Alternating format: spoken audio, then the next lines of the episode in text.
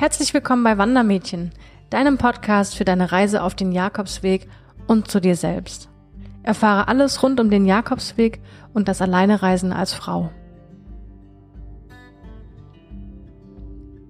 Hi, hier ist wieder Dada von Wandermädchen.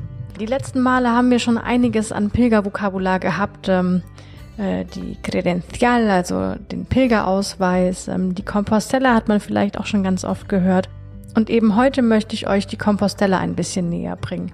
Es liegt schon ein bisschen im Wort und es liegt so ein bisschen im Ziel Santiago de Compostela. Also es könnte schon mal ein bisschen klingeln.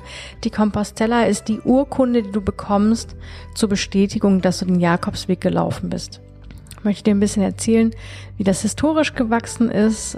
Im 10., 11. Jahrhundert war das der Fall, dass man gepilgert ist nach Santiago de Compostela und hat dann dort quasi ein Abzeichen bekommen, das einer Jakobsmuschel ähnelte, als Bestätigung, dass du den Jakobsweg gelaufen bist. Jetzt gibt es aber natürlich immer wieder ähm, findige Geschäftsleute, die sich da, ähm, die dann ein ganz gutes Geschäftsmodell drin sehen, einfach Jakobsmuschel ähnliche Abzeichen zu verkaufen und so konnte man auf dem Weg schon die Jakobsmuschel kaufen, beziehungsweise Abzeichen, die danach aussahen. So, und dann ist man einfach vielleicht nach Hause gelaufen und hatte dann eine, eine Muschel und konnte zu Hause sagen, hey, ich habe den Jakobsweg gelaufen. Dabei war das alles erstunken und erlogen und die Person lag vielleicht äh, stattdessen drei Wochen am Strand und hat sich gefreut. Wer weiß, wie es früher war. Auf jeden Fall ähm, gab es wohl eine starke Nachfrage nach diesen gefälschten Muscheln und sie wurden gekauft. So, jetzt musste sich die katholische Kirche natürlich was anderes ausdenken, weil sie ja nicht wollte, dass Betrüger den Pilgergedanken so ver veruntreuen. Also hat sich die Kirche ein Dokument ausgedacht, das hieß damals noch Cartas Probatorias. Das war wie so eine Art ähm, Beweisbrief, wie soll man das äh, nennen? Auf jeden Fall war das der Vorreiter der Compostella. Die gibt es ungefähr seit dem 13. Jahrhundert. Ähm, dort ist die Compostella entstanden und ist auch tatsächlich die Urkunde, die man seitdem auch nur in Santiago de Compostela bekommt.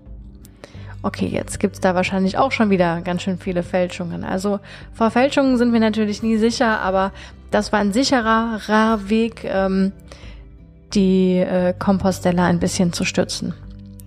Jetzt aber, wie bekommt man denn eigentlich die Compostella?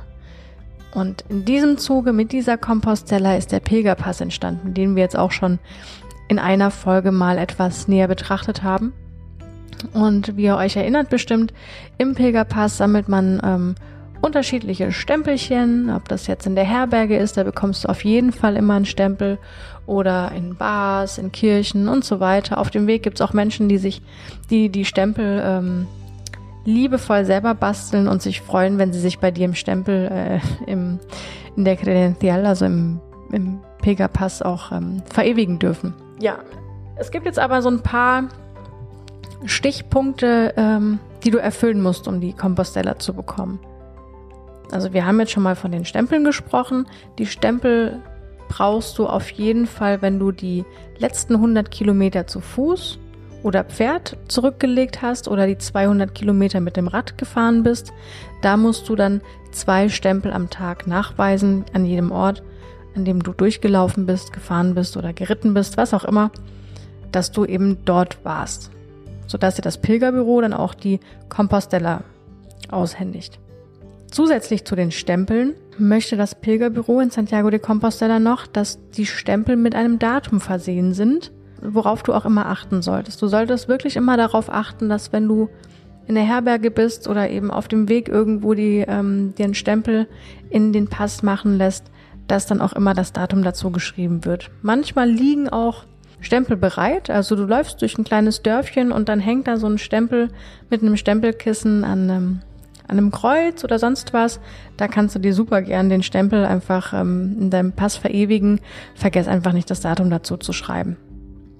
Ja, ein weiterer Punkt, an dem du an dem sich dann die Geister eigentlich scheiden, ist, ähm, wenn du in Santiago de Compostela ankommst, du gehst ins Pilgerbüro, Du bist, gibst voller Freude deinen Pilgerpass ab und dann kommt die Frage, bist du aus religiösen oder spirituellen Gründen gelaufen?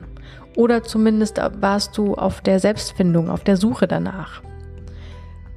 Manche sagen, du bekommst nur dann die Compostella ausgehändigt, andere, rum, andere wiederum sagen, dass du die Compostella trotzdem ausgehändigt bekommst, weil in den letzten paar Jahrzehnten wieder so ein Andrang ähm, an Pilgertouristen aufkam, dass ähm, das Pilgerbüro manchmal also, oder meistens anscheinend gar nicht mehr danach fragt.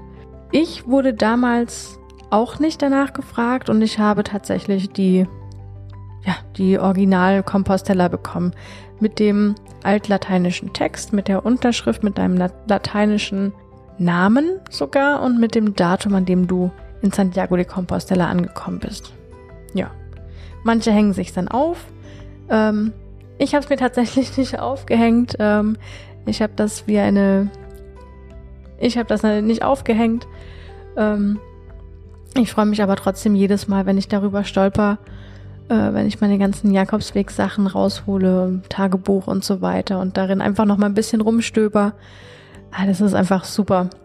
Jetzt aber wieder genug von mir. Ich schweife schon wieder ab. Es tut mir echt leid. Irgendwie, ähm, ja, tendiere ich dazu, immer mal wieder so ein bisschen ins Träumen zu geraten. Was ich dir auch nicht vorenthalten möchte, ist, dass es noch eine weitere Compostella gibt. Das ist aber mh, mm, ein relativ neues Dokument. Also es gibt die, natürlich die Compostella, die wirst du dann bekommen, wenn du in Santiago ankommst und deinen Pilgerpass vorlegst.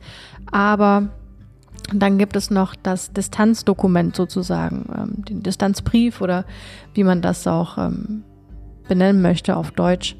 Das kann man sich seit neuestem ausstellen lassen, denn viele Pilger möchten auch gerne den Nachweis haben, wie viele Kilometer sie tatsächlich zurückgelegt haben auf ihrer Reise. Und da mit diesem Dokument hast du die Möglichkeit, deinen Startpunkt sowie deinen Zielpunkt ähm, festhalten zu lassen. Dann werden die Kilometerangaben noch dazu geschrieben. Und ja, ist auch nochmal ein ganz schönes Dokument einfach, was du nach deiner Reise äh, öfter mal rausholen kannst, um in Erinnerungen zu schwelgen. Dieses Dokument ähm, kriegst du für eine, gegen eine Gebühr von 3 Euro. Ich finde, das ist eigentlich ganz fair für das, äh, was du da alles bekommst. Ähm, und du unterstützt damit natürlich auch das ganze Pilgerbüro in, in Santiago de Compostela und darüber hinaus. Ja, ich hoffe, ich konnte dir etwas mehr über die Compostella erzählen. Wenn du mehr über den Jakobsweg erfahren möchtest, dann freue ich mich natürlich, wenn du dran bleibst. Es folgen noch weitere spannende Folgen von Wandermädchen hier für dich. Und ja, ich wünsche dir einfach mal einen buen Camino. einen schönen Tag. Dein Wandermädchen.